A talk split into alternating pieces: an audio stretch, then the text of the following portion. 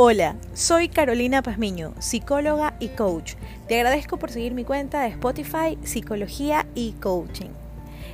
En estos tiempos de pandemia estamos todos sumergidos en un miedo profundo y queremos salir de ello. Es por eso que te traigo esta vez un tema muy importante. ¿A qué le temes en estos momentos?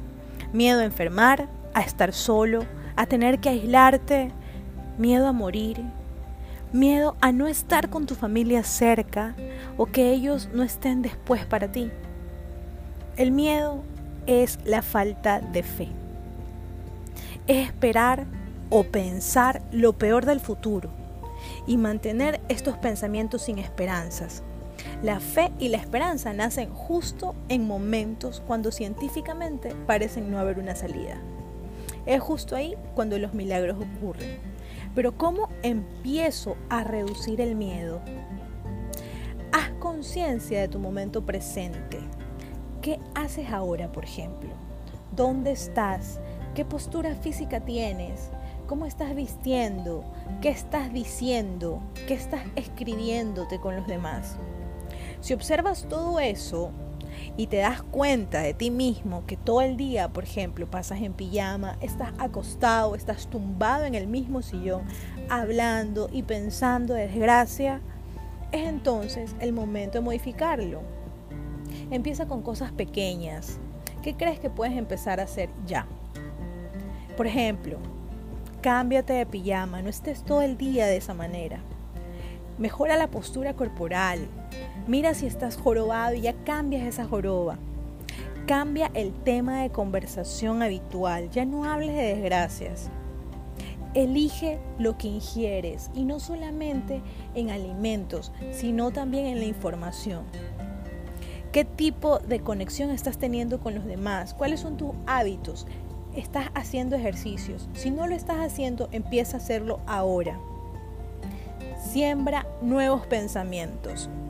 Sé consciente de estos pensamientos que tenías, estos pensamientos que por lo general fueron negativos. También sé consciente la cantidad de esos pensamientos que tienes en el día.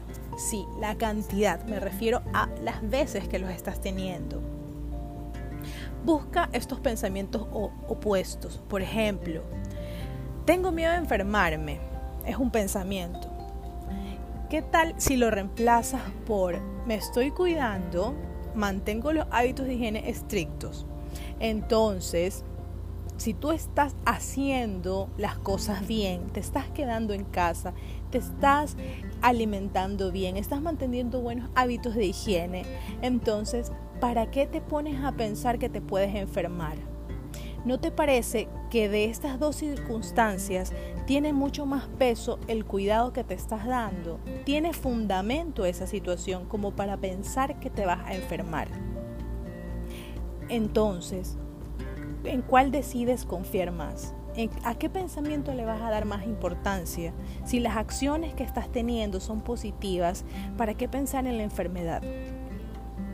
Ahora, si un familiar tuyo ya está enfermo, ¿qué puedes hacer? ¿Cómo vas a reducir la angustia? Aprende a confiar en los milagros. Visualiza a esta persona sana, fuerte, pero sobre todo visualízalo libre de todo mal. Y confía en que estará libre de ese mal, sin dudar. Acepta todo aquello que no depende de ti. Por ejemplo, la salud mundial, los gobiernos, las dolencias de los otros, las decisiones de los otros. Todo eso está fuera de ti, no depende de ti.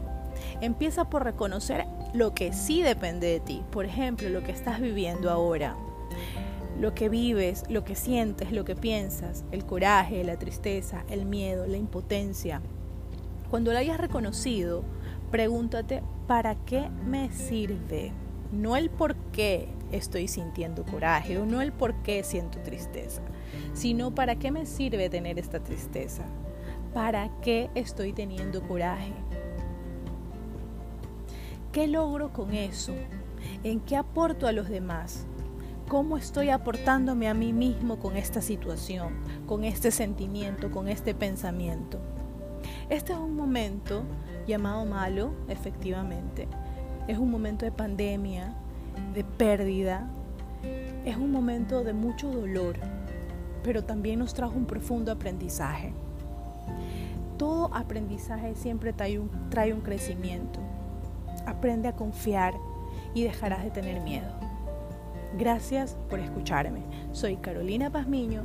Sígueme en la cuenta de Instagram como Carol Pazmino y no te pierdas eh, todos mis audios en Spotify de psicología y coaching.